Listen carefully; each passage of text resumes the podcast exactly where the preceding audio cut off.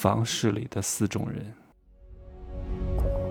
没有事实，没有真相，只有认知，而认知才是无限接近真相背后的真相的唯一路径。哈喽，大家好，我是蒸汽学长哈，现在是早上的九点五十七分。呃，早上来录呢，老听众都知道，应该是今天下午要出门啊，时间比较紧张，那就早上来录吧。录完之后去运动。我今天刚要离开成都，成都就彻底解放了，所有的营业场所都开了，健身房也是今天第一天开。我都在家里健身十多天了，家里有那个自动踏步机。我以前在家里跳绳儿啊，但是我发现跳绳儿很多年不跳了，伤膝盖啊。我就用那个自动踏步机，也不跑步啊，因为家里你买一个那种椭圆机也不是很合适，自动踏步机。呃，也不是很贵啊，一百多块钱，呃，特别好，也不会太伤膝盖，又能锻炼屁股和你的大腿。然后家里还有一个可以调节的哑铃，还有一个拉力带。我为什么早上请阿姨呢？因为大多数人都会中午请，或者晚上请。对吧？要给一家三口做中餐和晚餐，那对我来说早上的事儿是最多的，因为早上还要铺床、粘这个床上的碎头发、洗衣服、收衣服，然后给我泡茶，因为我早上起来要喝一杯温茶啊。如果我早上起来再泡的话，那就有点烫啊，所以我让阿姨提前来，我八点半起床，让阿姨七点半过来，然后给我泡茶。泡完茶呢，等我起来之后一个小时，这个水温就刚合适。通常还会让这个阿姨在这个茶里边呢放一颗、放两片五年以上的陈皮，有时候呢还会放一些肉苁蓉，啊，肉苁蓉男人多喝一点啊，沙漠里面的植物对男人的肾非常好。哎呀，男人永远都是逃脱不了要补补肾，嗯，这都是一个执念和妄念啊。然后洗衣服、收衣服，给我做早餐。然后做完早餐，把碗再洗一洗，然后再洗一下水槽里边我昨天吃的一些盆盆罐罐和水杯啊，节约我大量的时间。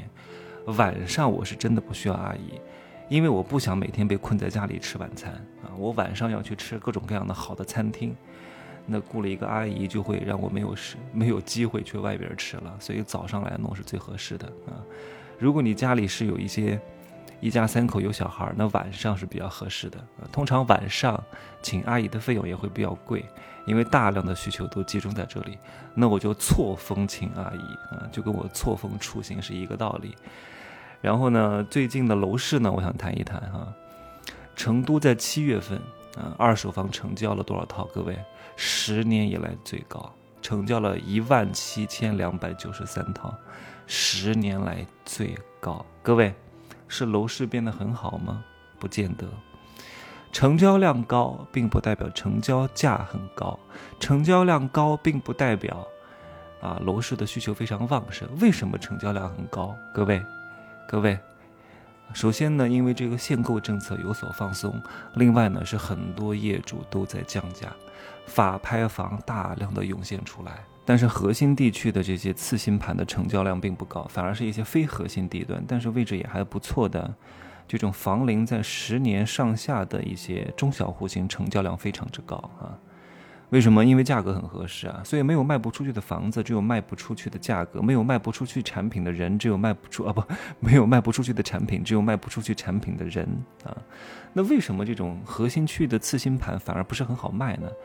因为现在的房市它不是像在一八年或者是在一五年左右那种大涨的趋势啊，买涨不买跌。现在各位都在观望啊，特别是这种次新盘，当时业主买的价格是很低的，因为有一些次新盘。呃，像这些房地产商当时拿地的价格比较低，然后政府是有限价的。比如说零九年、零八年、一零年、一二年拿的地，然后只不过是在一九年来卖，卖多少钱呢？一万七、一万八，清水或者是再加一个装修，顶多两万块钱，买了一个一百五十平米的一个精装房，花了三百万。比如说一九年买的，花了三百万，二零二零呃不二零二二年交房，那个时候市场价格多少钱？五六百万，但是。这只是市场价格，它不见得能够卖得出去的，你懂吗？叫有价无市。为什么？因为买的人心里是什么？天哪，就是短短像两三年，你作为这个业主，你就涨了将近两倍的价格，而且它并不是在一个楼市的这种牛市期间，所以很多人是在观望态度，觉得这个价格虚高，都在看。虽然说这个业主好像觉得他的房子涨了，但是他也不敢卖，为什么呢？一方面他觉得还有可能再涨，屁股决定脑袋嘛。他觉得哎呀这个地方好啊，你看我就买了两年还没住，就涨了两三百万了啊。可是真不见得一定会涨啊，这这是第一方面。第二方面他也不敢卖，为什么？因为他就这一套房，他卖了他买不回来了，对吧？所以呢，他一边嘴上喊涨，一边呢他又想卖，但是呢，他这个心里一直在纠结。哎呀，要不要卖？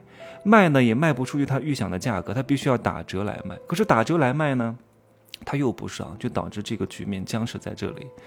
那从楼成都的楼市呢，我又能反映出来，在整个中国的房市当中呢，是有这四种人啊。第一种人就是我刚刚讲的，他盼涨的啊，一方面他是有房，但是他也不卖，因为卖不上价。他不是卖不上价哈，是卖不上他想要的价格。譬如说，我就刚刚举的那个例子，一九年买的时候三百万，二零二二年交房涨到五六百万，但是这个价格很难卖得出去啊，只不过是有这个市价而已，真的不见得有成交量的，所以他卖不出去，对吧？这是第一种。第二种呢，就是盼跌的啊，当然是想买房的，但是你也不会买，为什么？因为现在供过于求，人口下跌，收入不稳，房价的下行趋势。大家的预期不是很好，所以也导致也在观望状态。第三种呢，那就是人生赢家，就是涨跌都无所谓的啊，我既不买也不卖都无所谓，因为他早在四年前，二零一八年已经完成了所有的房产的配置，已经全部回本，而且房子已经没有贷款了，就属于那种有损盘就解啊，有漏就解，无漏退潮。这是第三种人，那第四种人呢？就是喊着房价永远涨的。他为什么喊着房价永远涨？或许他讲的话他都不相信，他为什么要讲呢？因为屁股决定脑袋啊！他讲的这个话是能够实现他的利益的，让他赚更多钱的。那这种人呢，一般有两种啊。第一个呢是那种还在凑首付的所谓的经济学家，我就没有看到哪个经济学家能够预测哪个经济趋势，能够赚多少钱。说说的不好听一点哈，就是打广告的，收点广告费而已啊，这是第一种。第二种呢，就是那种所谓自认为是房产专家的中介，永远都说涨涨涨，必须要买，特别好，未来无限可期，地铁交通全配套，再不买就没有了。为什么？因为他们是中介，他们他们的目的是什么？